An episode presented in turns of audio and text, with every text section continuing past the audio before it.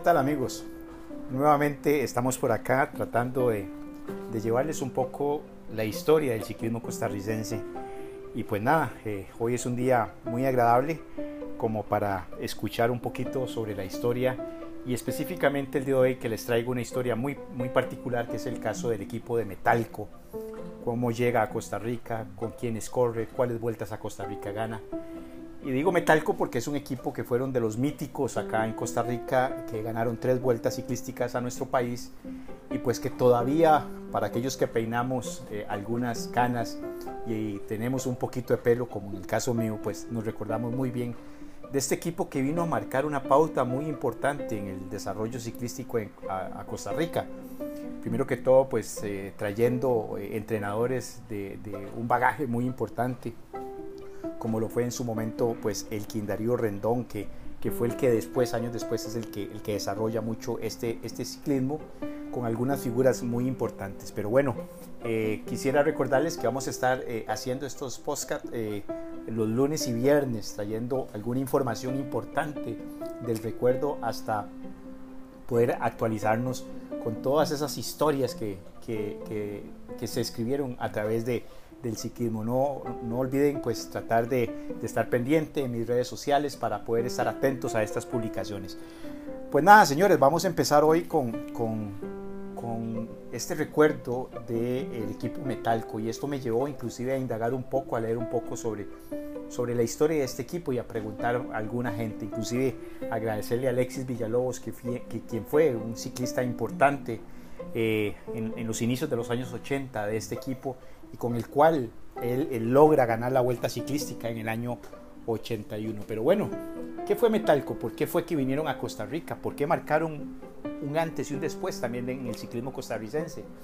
Y eso se debe porque a finales de los años 70 eh, un grupo de inversionistas colombianos se vienen a Costa Rica y se establecen eh, en el sector que conocemos, no sé si tiene un nombre, ahí me van a ayudar, pero siempre lo conocí como el sector de la Playwood, allá eh, la calle que entra hacia la León 13 y que sigue hacia la ladrillera. En ese sector pues se establece esta empresa Metalco que trabajan en láminas para techo eh, fundamentalmente y que su, su, nombre también me acuerdo que decía eran metales colombianos y por eso el nombre de Metalco. Pero justamente a la par y vecinos y al frente, pues eh, tienen la competencia eh, de una empresa muy fuerte, muy sólida en Costa Rica, que era eh, Abonos Agro, y que también era la competencia directa de ellos, era una competencia muerte que tenían, y no solo competencia, sino que prácticamente comienzan a, desarrollar su, mercadeo a la par.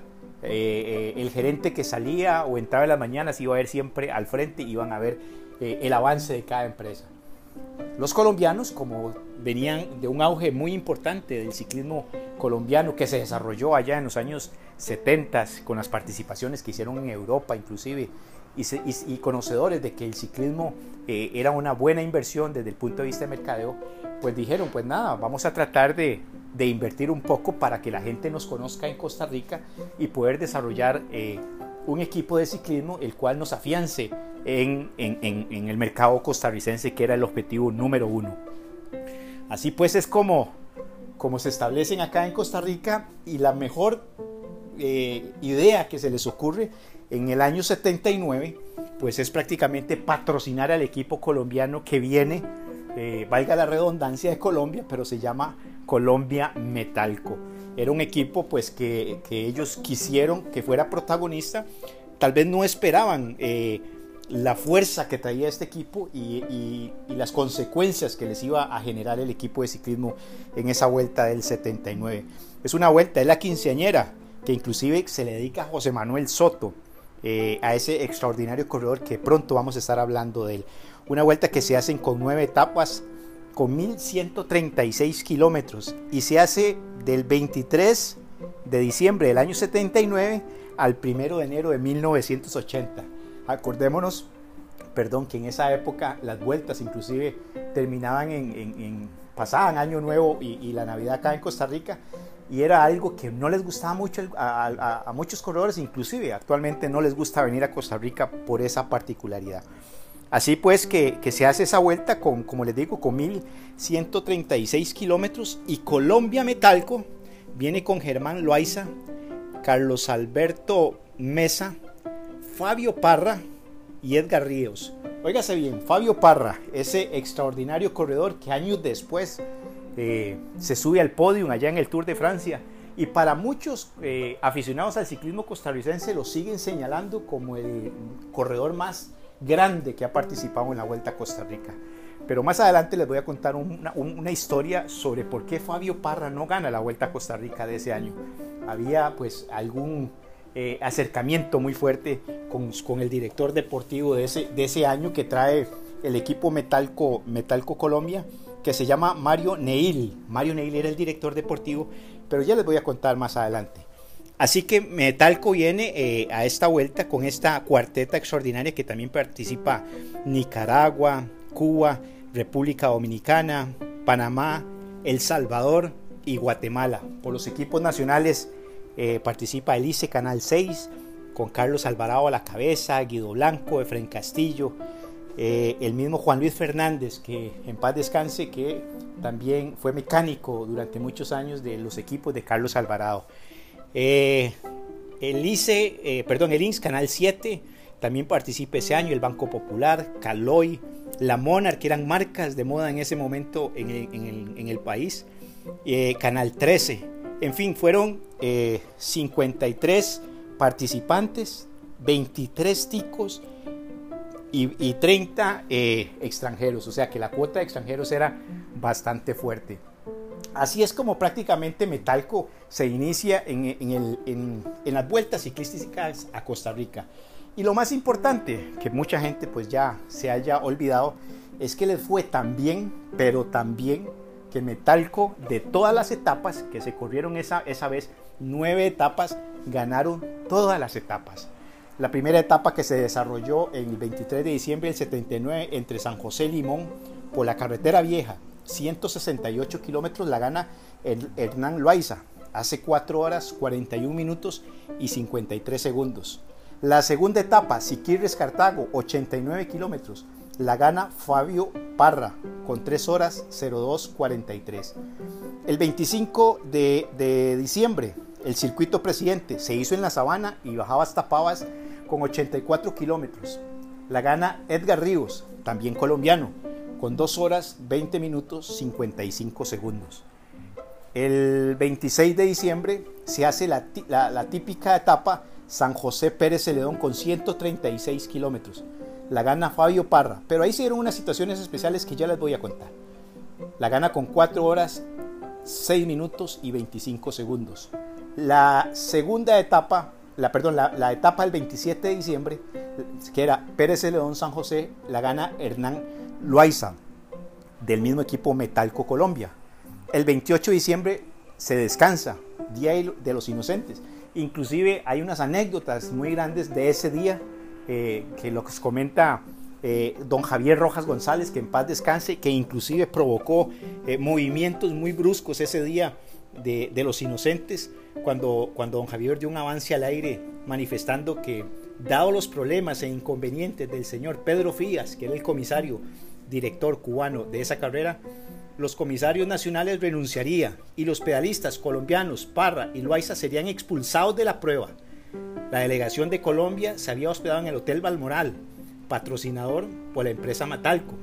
Allí, en el grupo estaba Rubén Darío Escobar, colombiano gerente de Metalco, Costa Rica, y forjador de este club de ciclismo. Al escuchar la noticia, el loco, Javier, llamaron de inmediato a Radio Colombia, averiguando lo sucedido. Como única respuesta escucharon, Hoy es el Día de los Inocentes, 28 de diciembre. Oh loco y sus Javieradas, describe don Parmenio Medina en su libro Las 21 vueltas a Costa Rica. Así que fue un dato muy importante que se dio en esa vuelta ciclística a Costa Rica. Una vuelta muy complicada porque inclusive, como les decía el entrenador de esa, de esa vuelta, el señor eh, Mario Neil, quería que el corredor este, Fabio Parra no ganara la vuelta. Fabio Parra pudo haber ganado esa vuelta. Inclusive en el libro de Ronnie Sánchez nos describe un dato muy, muy importante. El entrenador colombiano Nario Neil Girando le dijo, entre otras cosas, a Fabio Parra en el ascenso hacia el Cerro de la Muerte, baje el ritmo de carrera, Recuerde la estrategia y la técnica de la etapa. Recuerde que aquí, que hacer orden y aquí el que manda soy yo. Parra le respondió, don Mario, el ritmo de carrera que traigo es el ritmo normal y común y corriente que siempre impongo yo. No tengo la culpa que mis compañeros no aguanten el ritmo. Se volvió don Mario, el director deportivo del equipo, y le dijo otra vez y le ordenó, o baja el ritmo de competencia o lo bajo de la bicicleta. Prácticamente Fabio Parra fue sacrificado ese día en la competencia y eh, se le fueron las posibilidades de ganar la vuelta y marcar su nombre en el año 79 como ganador de la Vuelta Ciclística Costa Rica. Más o menos esa es la descripción del, año 79 en la cual pues el equipo Metalco Colombia prácticamente barren en la vuelta, la vuelta a Costa Rica, una vuelta que marcó mucha historia, un antes y un después. La gana Hernán Loaiza con 34 horas, 2 minutos y 25 segundos. Fabio Parra hace la segunda posición, pierde por 9 minutos 42 Carlos Adolfo Mesa, del mismo equipo, pierde por 10-21. Edgar Ríos eh, por 26-55. Eh, eh, y ese cierra el top 4, que eran cuarteta de, de, los colombianos del Metalco Costa Rica. Así que Rafael Abarca, que es el costarricense que encabeza la, quinta posición de los costarricenses, y le sigue Carlos Palacios, David Fonseca, Carlos Alvarado, Carlos Mata y la décima posición la hace el corredor Laurix Malone de los Estados Unidos. Ese es el inicio de Metalco en Costa Rica, que muchos se preguntarán, bueno, ¿por qué marcó tanta diferencia? ¿Por qué fue un equipo que, que nos deslumbró? Así fue que los gerentes de Metalco pues se dieron cuenta que el ciclismo era una ventana para el comercio en Costa Rica y decidieron pues prácticamente continuar las vueltas ciclísticas patrocinando a los equipos costarricenses. Ya en 1980 la vuelta ciclística eh, se, hace, eh, o, más bien Metalco decide patrocinar directamente a costarricenses con colombianos y desarrollar eh, el equipo ya en Costa Rica.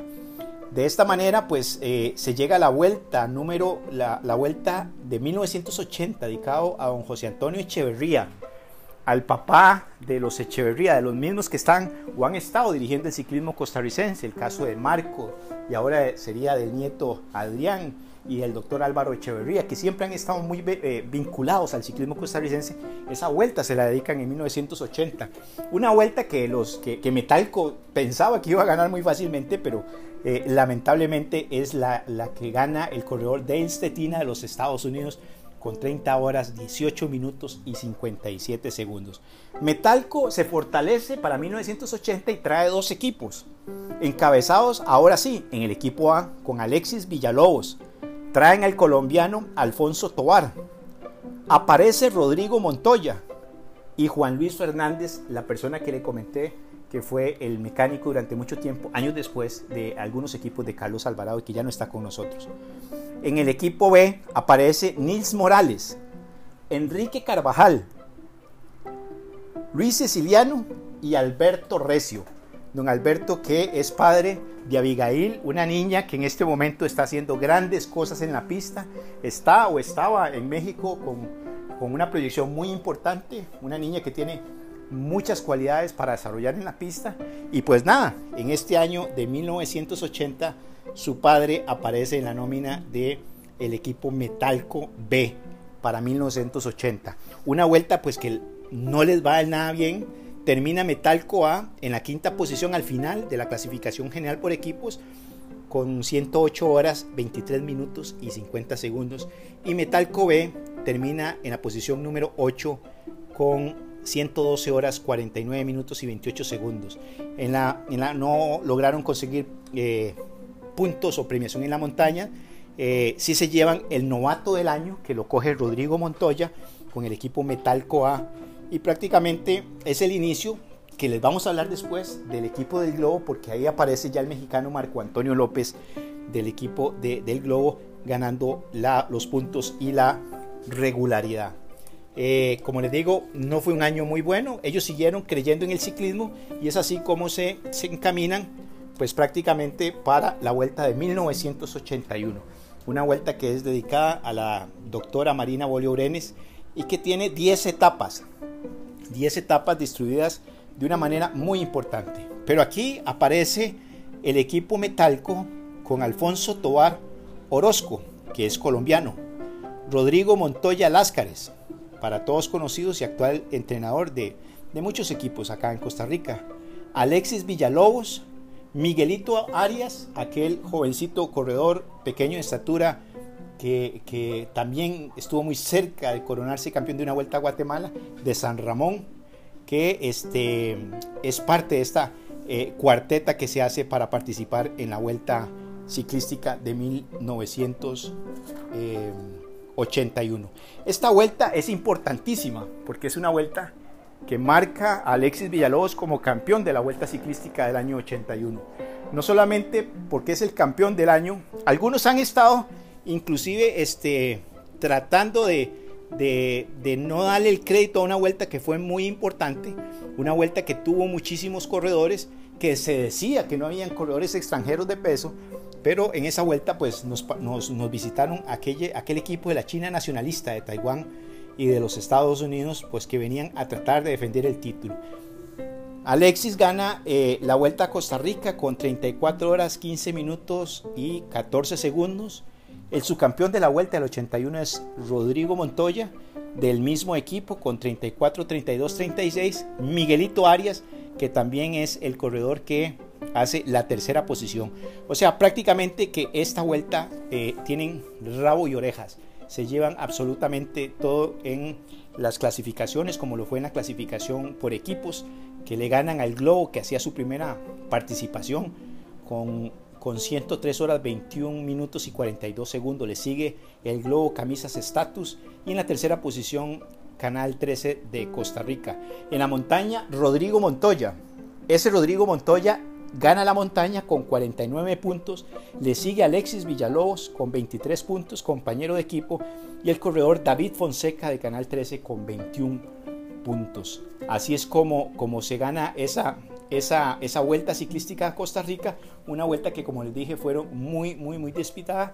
Y aparece también un dato interesantísimo, o dos más bien, el caso de Rigoberto Zúñiga, ese eh, corredor, el sprinter que lo conocemos, eh, uno de los corredores más veloces que hemos tenido en Costa Rica, que aparece como el novato de ese año. En las metas volantes aparece Alexis eh, Villalobos y se convierte en el primer corredor de, o, en el, perdón, en el segundo corredor de, que gana la, general individual y también gana las volantes. Estaban muy acostumbrados a que se ganaran la general individual y la montaña, pero como nos acordamos, pues este, eh, ya había otro, otro corredor que en 1974 este, Vitela había ganado todas las clasificaciones, entre esas las volantes, y para el año 81 Alexis Villalobos vuelve a ganar en la general con las metas volantes. Años después, pero se los vamos a hablar más adelante, en el año 87 Carlos Bermúdez gana la clasificación general individual, pero hasta el año 90 es que gana las metas volantes pues nada, así es como se va el equipo prácticamente este, desarrollando, teniendo pues la idea de, tratar de hacer algo más importante. Eh, ya para el año 82 no tengo registro de, participación del equipo y es cuando aparece para el año, eh, en el año 83, el equipo de Metalco A, que aparece Javier Múnich, Miguel Badilla, Henry Castillo, Antonio Tomate Agudelo, que era el colombiano y el cual pues mucha gente lo sigue recordando a este extraordinario corredor. Y en el equipo B aparece Carlos Palacios, Alexis Villalobos, Rodrigo Montoya, Manuel El Jumbo Cárdenas, otro corredor que hizo pues estragos acá en Costa Rica y en Colombia, ni qué decirlo, eran referencias, eran gente muy reconocida y podríamos asimilarlos en ese momento con, con, gente que estuviera en el top de estos World Tour, que estuvieran participando. Ellos eran gente muy, muy, muy importante que se estaban desarrollando en el ciclismo colombiano en ese momento. Ya para el año, este, perdón, en este mismo año, en el año 83, pues es de las vueltas de Metalco que terminan ganando porque la clasificación general que se hizo en el año 83 con 11 etapas, arrancando con el circuito presidente dedicada a José Umaña Villalobos, tenía 1292 kilómetros. Se arrancaba prácticamente el 20, eh, el 28, el 28 de diciembre tenían el día de descanso y se terminaba el primero de enero, como se acostumbraba en aquellas épocas. Déjeme decirle que la vuelta, pues prácticamente la gana el tomate agudelo de Metalco. Heriberto Durán Durango este, hace la segunda, la segunda posición en ese año. Otro eh, colombiano que venía con otro equipo a reforzar a equipos costarricenses. En la tercera posición lo hace Pedro Soler de Colombia y en la cuarta posición lo hace Alfonso Tobar. Repito, para el año 83, Carlos Palacios, Alexis Villalobos, Rodrigo Montoya y Manuel El Jumbo Cárdenas, colombiano. En el equipo B, perdón, en el equipo A aparecía Javier Múnich, Miguel Badilla, Henry Castillo y Antonio El Tomate Agudelo. La final por equipos, pues prácticamente la gana el equipo colombiano que viene con, como le dijimos, con, otro excelente equipo, pero solamente ya como Colombia, que era eh, el San Colosal, que era eh, un equipo muy fuerte. La gana Metalco hace la segunda posición. Prácticamente la final de novatos la gana Henry Castillo de Metalco, que era un jovencito que hacía sus primeras armas. La montaña la gana el Tomate Agudelo y este, terminan eh, la vuelta ciclística con un extraordinario palmarés. Entonces, les resumo amigos, para los que nos estaban pidiendo el tema de Metalco, un equipo que, que nace en el 79, con, con, viene como Colombia Metalco, pero que ganan una vuelta a Costa Rica. Y entre los registros lo tenemos a Metalco como ganador de vuelta a Costa Rica. Posteriormente, pues en el año 81 vuelven a ganar la vuelta ciclística con Alexis Villalobos, con Metalco. Y terminan el ciclo de, de triunfos, convirtiéndose en uno de los equipos más victoriosos en la historia del ciclismo costarricense en el año 83 con eh, el tomate agudelo. Así pues nada, amigos, hoy pues fue un día para hablar un poco sobre, sobre esa historia que alguna gente ya desconoce del todo. Otros espero que la vuelvan a revivir conmigo como, como lo he estado haciendo. Y la idea es pues que compartamos estas historias y que no nos olvidemos de algunos corredores y algunos nombres que han quedado ahí y que marcaron la historia en el ciclismo costarricense. Una, unas carreras importantes, unos dedicados también muy, muy bien merecidos para dirigentes de la época pues, que estaban trabajando fuertemente en desarrollar el ciclismo costarricense. Y eso pues, nos hace eh, eh, llamar la atención de que no nos olvidemos de este tipo de gente. Poco a poco vamos a ir eh, llegando hacia las experiencias mías propias pero me gustaría que todos ustedes, los que no vivieron, pues, o que por lo menos escucharon puedan tener la noción en el tiempo y en el espacio de cómo se dieron las cosas para que algunos equipos se formaran y triunfaran en Costa Rica. Amigos, espero que les haya gustado el post que les eh, hice el día de hoy. Eh, esperemos que, que, el día viernes tengamos otros para poder seguir eh, hablando sobre estas grandes glorias del ciclismo costarricense.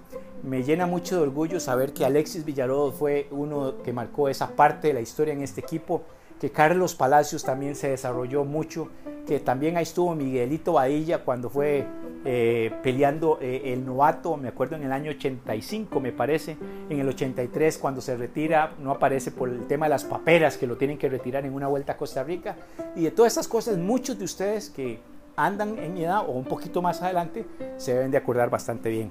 Así que pues eh, muy agradecido, espero que les guste, espero que les sigan dando like a estos eh, estas eh, historias que estamos llevando del ciclismo costarricense. Nos vemos el viernes. Vamos a hablar de otra historia ciclística para que sigamos acordándonos de nuestros grandes héroes. Un abrazo. Chao, que estén bien.